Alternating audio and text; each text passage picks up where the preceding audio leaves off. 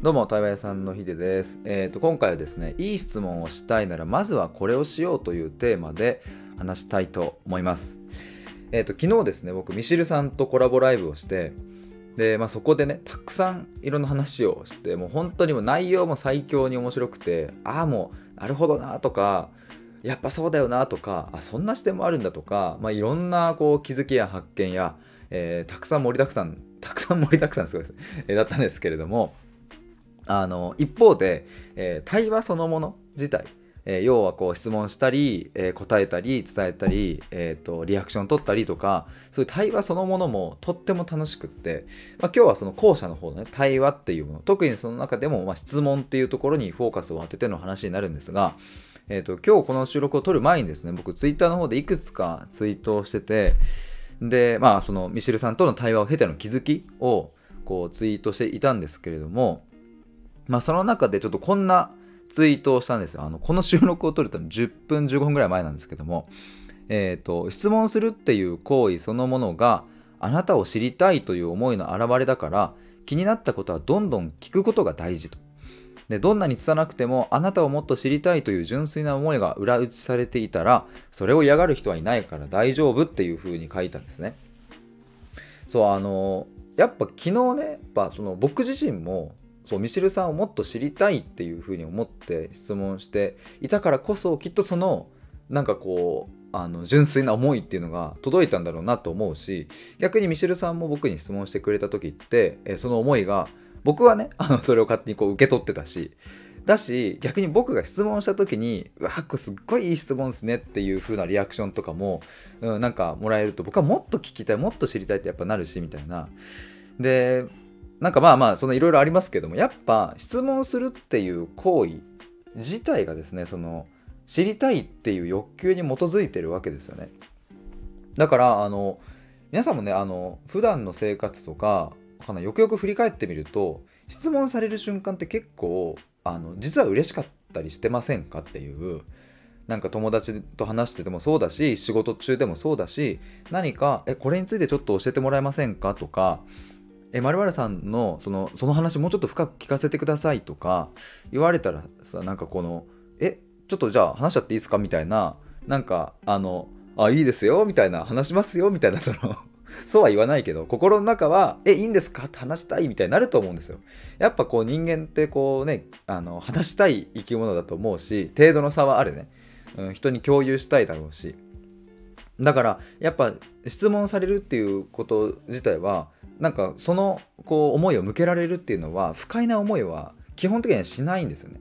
その純粋な思いっていう知りたいっていう思いが裏打ちされていたらやっぱそれはね嫌がる人はあのほぼいないと思います。もし嫌がられるとしたらそれは、えー、知りたいという思いがないっていうケース。または、えーと、知りたいという思いはあるんだけどそもそも日頃のコミュニケーションとかがすげえずれちゃったりとかなんかちょっとこう日頃の、うん、土台があんまりよろしくないみたいなことなんじゃないかなと思います。だから日頃の土台がちょっとこう、なんかぐちゃぐちゃってなっちゃってたら、どんなにこう知的ないい質問しようと、やっぱりそれは相手にとって、えー、いいものじゃなくなってしまう、うん、し、でも逆に言うと日頃のコミュニケーションがこうすごい、うん、なんだろうな、こうお互いに深いとこも話せていたら、なんか拙い質問であっても、あ、この人だったら話したいってやっぱなると思うんですよね。まあ、だからベースの関係性も大事っていう、まあ、こうやって話していくとどんどん話が広がっていっちゃうので今日のテーマにちょっと戻ります。あのいい質問をしたいんだったらまずはこれをしようっていうところでしたがこれねえっ、ー、とあなたを知りたいっていうこの純粋な思いを伝えようっていうことではないんですよ。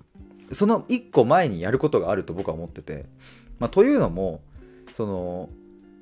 純粋にさこう相手のことをもっと知りたいって思える相手もいるけどそこまで思えないっていうのもあると思うんですよね。そうなんかよくあのなんだろうなこの対話のこう対話力を高めるとかわかんない傾聴力とか、うん、そういうコミュニケーションを良くするっていうところの文脈で相手に興味を持ちましょうって言われるケースあると思うんですよ。ただこれぶっちゃけむずくないですかっていうその むずい人はむずいと思う。あのそもそも。興味を持とうって言われたってさそれ興味ないもんっていう。でやっぱ人間ってその興味がないものを興味持てるように強制していくっていう風になった瞬間にそれはもう興味なくなっていく一方なんですね。人間が興味を持つ瞬間っていうのは自然とひょんなことからそれに触れた時にあいいって自発的に自分でこれいいとか楽しいとか思った時であって人から強制されたりされたりとか自分で自分を強制して相手に興味を持とう興味を持とうってやってる時はぶっちゃけ多分むずいなと思います。まあゼロではないけどそんなに興味を持てるとはことにはなんないと思います。だからねそうそうあの僕がこのツイートであなたを知りたいっていうこの純粋な思いが裏打ちされていたらどんな質問でも大丈夫だよっていうことは言いましたが皆さんの頭の中に、ね、とはいえそんな純粋な思いを毎回毎回持てるわけじゃないとどうしたらいいんだっていうところがあるのでそのその答えが今日のこの収録のテーマの、えーとまあ、答え僕が一個手前にあるものがあるって言ったのがこれが何かというと自分がえっ、ー、と何に興味を持っているかを明らかにするっていうところです。要は自分に対してまずは自分に対して自分がもっと知りたいって思うところからが出発点なんですよね。要は自分に対して自分ってどんなことに興味があるんだろうっていうことを、えーと、知りたいもっと教えてって自分に対してやる。でそれでそれが分かった後に多分他人にも興味が持てるようになると思うんですよね。でちょっと具体例を言うとですねあの僕はえっ、ー、とどんなとこに興味があるかっていうところで言うとその人がなぜそう考えたのかとかその人がなぜえー、それにはまったのかその人がなぜその言葉を使うのかとかやっぱ背景が僕は興味があるんですね。どうしてっていうなぜですね。そこに僕は一番興味があります。だからこれよく言うんですけどもあの僕は AKB48 に僕は興味ないけれど AKB48 に興味がある人には興味がある。でもそれそれってその人そのもの全部に興味があるかっていうと多分そうではなくってその人うんまあ、とある A さんがじゃあ AKB 好きだったとしたらその人が AKB にどうしてハマったのか AKB の何がいいのか AKB にハマったことによって人生がどういうふうに変化したのかハマる前とハマった後は何が違うのかとか誰が好きなのじゃあその好きな人は何で好きなのとかそこに僕は興味があるんですね。だからそのとある A さんがあのなんだろうなその他の話が何にも面白くなかったりとか別に全然価値観も合わなかったとしてもねそうだったとしても僕はそこに興味があるから楽しく話ができるんですね。まあミシルさんとかはね僕はもう全体に興味があるので、えー、ともう脳内をこう丸ごと見たいみたいなそのどんな世界を見てるのかっていうそこに僕はもう興味があるので、えー、そういう人もいますミシルさんとか。あとはあの過去コラボしたあのサトシさんとかも何回も話してますけどサトシさんとかも、うん、興味があります。あのその見てる世界自体に。っていう人もいるし、えー、そうじゃなくて今みたいに、うん、とある A さんの AKB に対する興味だったりとか、うんと、例えば今日僕あの髪を切りに行ったんですけれどもそこでこうアシスタントの,、ね、あの方といろいろ喋ってた時に、えー、その人がそうあの甲子園あれ甲子園までは行けなかったけどめちゃくちゃすごい野球少年で、え、ー、とプロにもスカウトされたみたいな話があってその話めっちゃ僕は興味ある、まあ、僕野球やってたっていうのもあるけど、えー、とそれを抜きにしてもえどうしてプロ野球からスカウトしてきたのに美容室に来たの？っていう。僕はそこに興味がある。し、え、他の美容あのアシスタントの方もえっ、とねとある人はあの専門ではなく4大卒、えーと、私大を出て、えーと、美容室に来たと。同期でそういう人は一人もいないって言っててえなんで？っていうところに僕は興味がある。でこれってその人に興味がある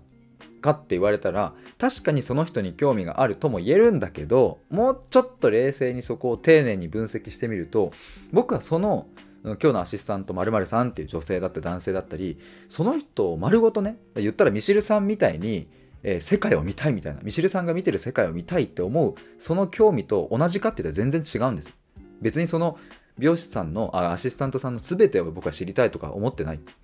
やっぱそこだけに興味があるんです僕は背景に。でそこで背景を聞いてった時にもしかしたらそのミシルさんとかサトシさんみたいにもっともっと知りたいってなるかもしれないけどなんないかもしれないっていう。っていう話なんですよね。でこれえー、と何かといえば一言で言えば僕人間理解をするのがあの楽しくて仕方がないっていうことなんですね。人間理解です。あそうやってなってんのねって仕組みは。人間の興味とか。人間ってそういう風にモチベーションで生きてんのねとか。